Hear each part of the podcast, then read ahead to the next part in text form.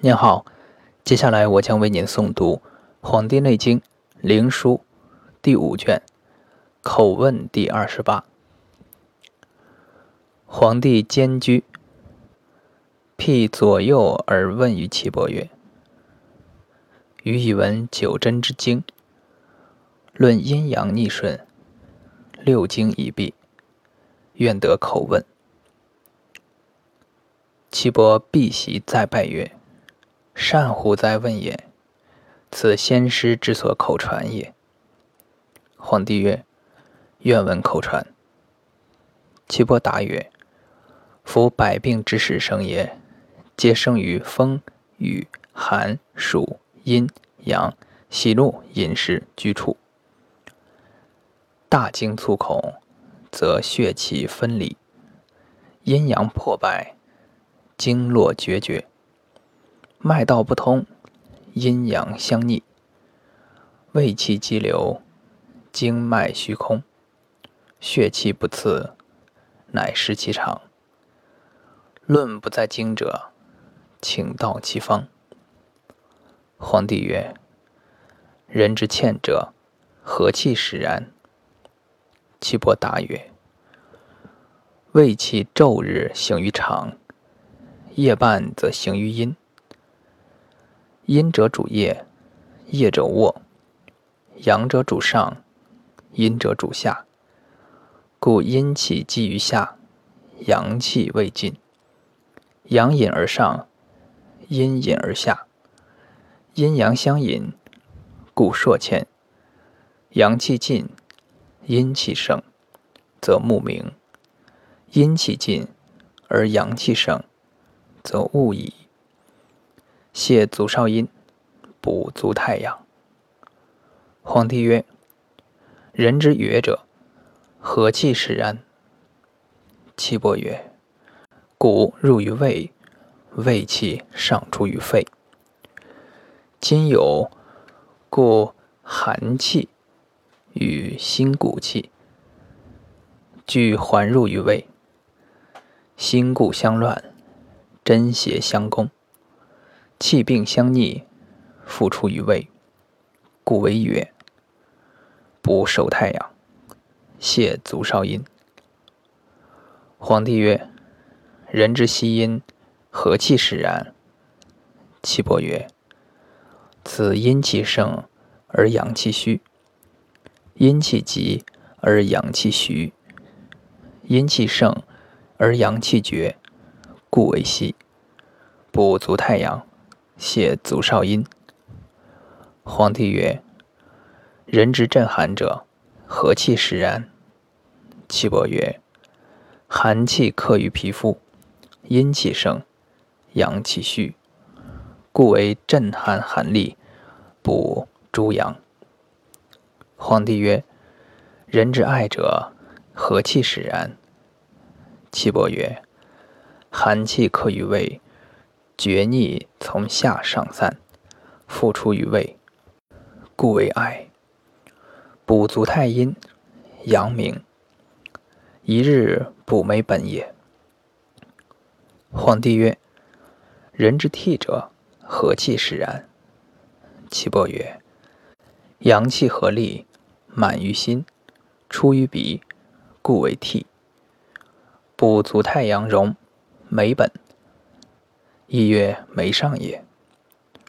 皇帝曰：“人之夺者，何气使然？”岐伯曰：“胃不食，则诸脉虚；诸脉虚，则筋脉懈惰；筋脉懈惰，则行阴用力，气不能复，故为夺。因其所在，补分肉间。”皇帝曰：“人之哀而气涕出者，何气使然？”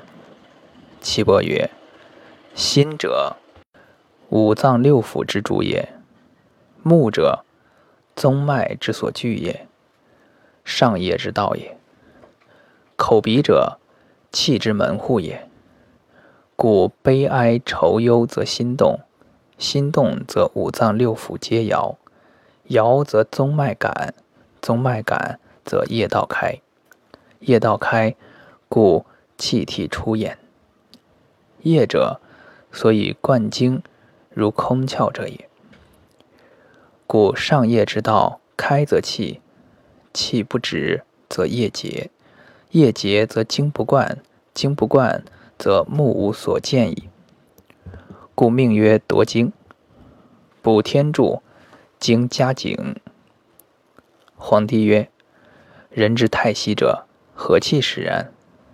岐伯曰：忧思则心系急，心系急则气道约，约则不利，故太息以身出之。不手少阴，心主，足少阳，流之也。皇帝曰：人之闲下者，何气使然？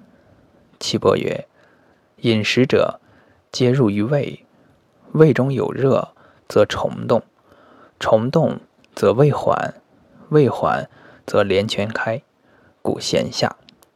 补足少阴。皇帝曰：人之耳中鸣者，何气使然？岐伯曰：耳者，宗脉之所聚也。故胃中空，则宗脉虚；虚则下溜，脉有所结者，故耳鸣。补客主人，手大指爪甲上与肉交者也。皇帝曰：人之自啮舌者，何气使然？岐伯曰：此厥逆走上，脉气背至也。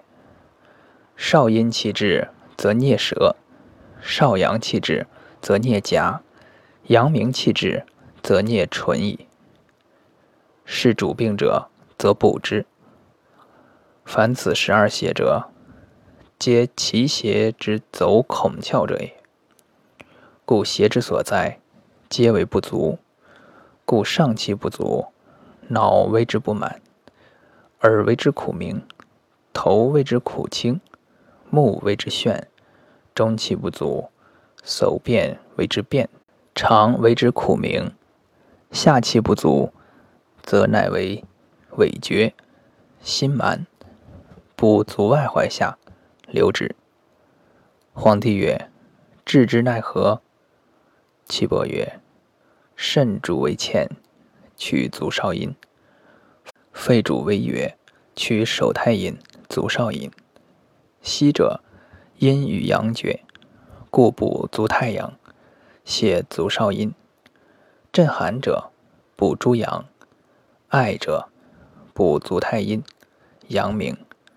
替者，补足太阳，美本。夺，因其所在，补分肉间。